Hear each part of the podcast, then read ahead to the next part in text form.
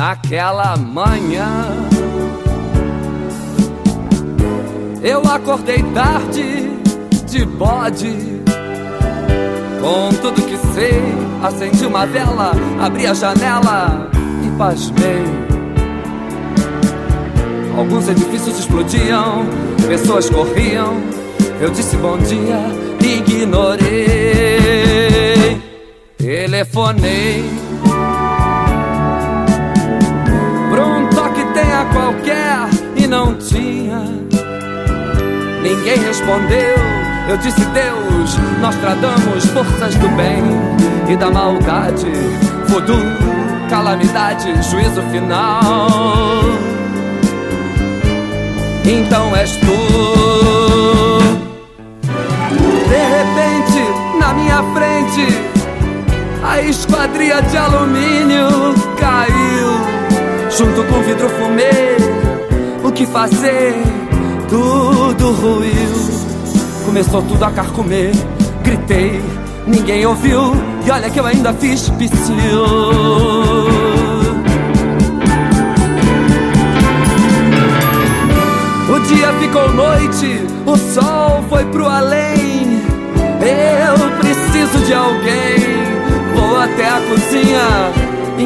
Carlota, a cozinheira, morta diante do meu pé.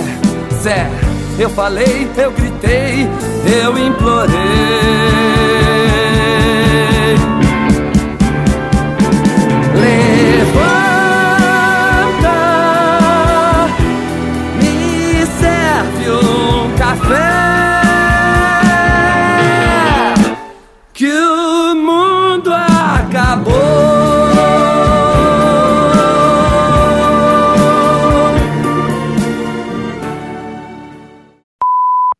Tá difícil encarar o mundo lá fora? Eu sou Alexandra Mauro, comunicadora e psicossocioterapeuta, e neste episódio eu tenho duas notícias para te dar. Calma, as duas são boas, viu? Nem tudo é caos. Abra a porta e a janela e vem ver o sol nascer. Mãos à obra. Vou começar pela boa, mas amarga. O diagnóstico. Sim, porque ver o mal é um bem. Sinto lhe dizer que o mundo lá fora é só o reflexo do que se passa no nosso mundinho interior. E agir como os violinistas do Titanic, fingindo que nada está acontecendo, ou se fazer o Lenine, fingir tolerância, que vai passar, não vai ajudar em nada. Espera a cura do mal e a loucura finge que isso tudo é normal. Eu finjo ter paciência.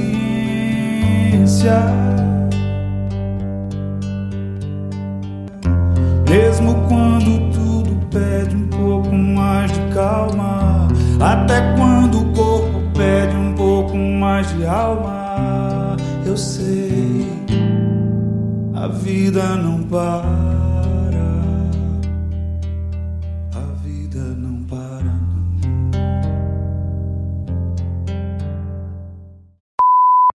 Não vai passar se você não atuar. Atuar e não representar. Precisamos de ação. Ação boa, correta e bela. Sim, porque beleza é fundamental, como já disse Vinícius de Moraes. E essa é a segunda boa notícia. O remédio não é amargo, é doce. A beleza é tão importante quanto a verdade e a bondade, mas nesses tempos modernos a beleza deixou de ser importante. A arte passou a ser usada para chocar e quebrar tabus. A beleza e o bom gosto não encontram mais espaço em nossas vidas. E não só nas artes, mas também no nosso dia a dia. As construções, as casas, as ruas, a música, a pintura, as esculturas estão ficando feias. Nossos gestos, nossa linguagem estão cada vez mais rudes. Estamos perdendo a beleza e com isso estamos perdendo também o sentido da vida. O contato com a arte, através da percepção da beleza, tem o poder de mudar o mundo e nossas vidas, pois ela nos permite entrar em contato com nossa própria natureza, nossa essência e com a realidade. Portanto, rejeitar a beleza é uma forma de alienação. A beleza é algo essencial ao ser humano e não perfumaria, algo secundário ou desnecessário. Nessa fase tão difícil que estamos vivendo, essa consciência tem vindo à tona. Como a arte tem sido importante para suportar as adversidades e também de como nossa alegria e equilíbrio estão ligados a ela. Beleza é aquilo que nos toca o coração e que nos eleva a estados de espírito mais sublimes e que transcende ao mundo material. Ela está ligada à revelação, é a forma de Deus se revelar, traz mensagens, sabedoria, conhecimento, respostas. A revelação é trina, é boa, bela e verdadeira. Então a beleza é verdade, a verdade é beleza, a bondade é bela e a beleza é boa é o caminho que nos leva para a verdade e para o bem, assim como é a verdade e o bem em ação. Ela é absoluta, não é relativa, não é uma questão de gosto. Simplesmente há os que a aceitam e a acatam, e há os cegos pela inveja que a rejeitam, a omitem ou a deturpam. Essa rejeição pode ser vista na padronização das edificações, da moda e da estética, desprezando toda a diversidade de cores, texturas e formas, no ataque na agressividade impressos nas pichações, nas obras de arte revelando o caos, a pseudo-realidade, e não a verdadeira realidade, a beleza.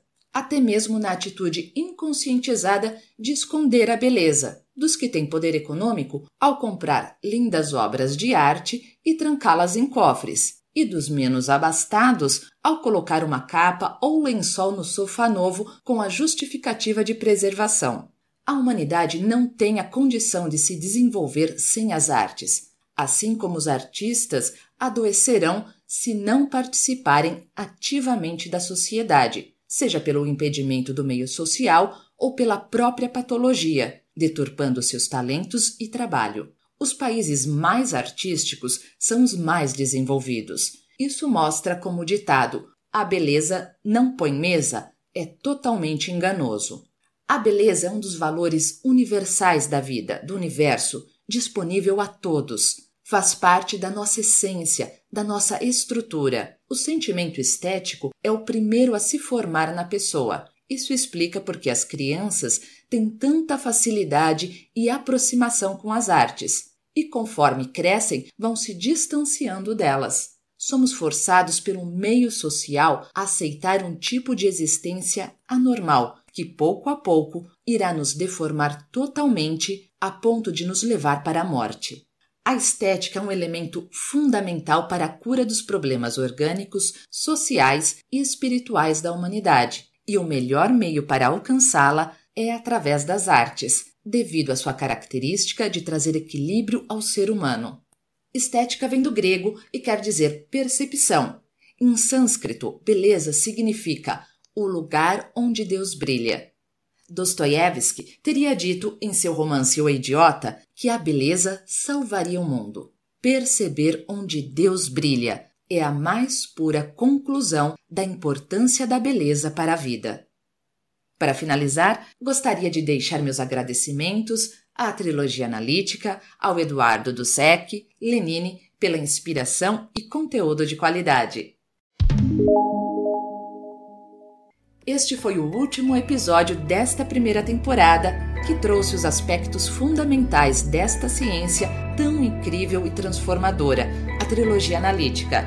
Logo, logo, na próxima temporada, vamos identificar e esmiuçar as neuroses do dia a dia que tanto nos angustiam. Antes de me despedir, meus pedidos habituais. Se você curtiu o conteúdo, deixe seu like, inscreva-se no canal e o mais importante, dê esse afeto a seus amigos, compartilhe este áudio e, se puder, contribua financeiramente também para que o programa permaneça na rede e mais pessoas possam se beneficiar com esse conhecimento. O link para contribuições está na descrição do canal. Afinal, o bem que se tem é o que se faz. E lembre-se que você pode entrar em contato comigo, enviar comentários e sugestões através do site amarteemcomunicação.com.br, pelo e-mail alexandra@amarteemcomunicação.com.br ou ainda pelas redes sociais Facebook, Instagram e LinkedIn, no perfil Alexandra Mauro. Até breve!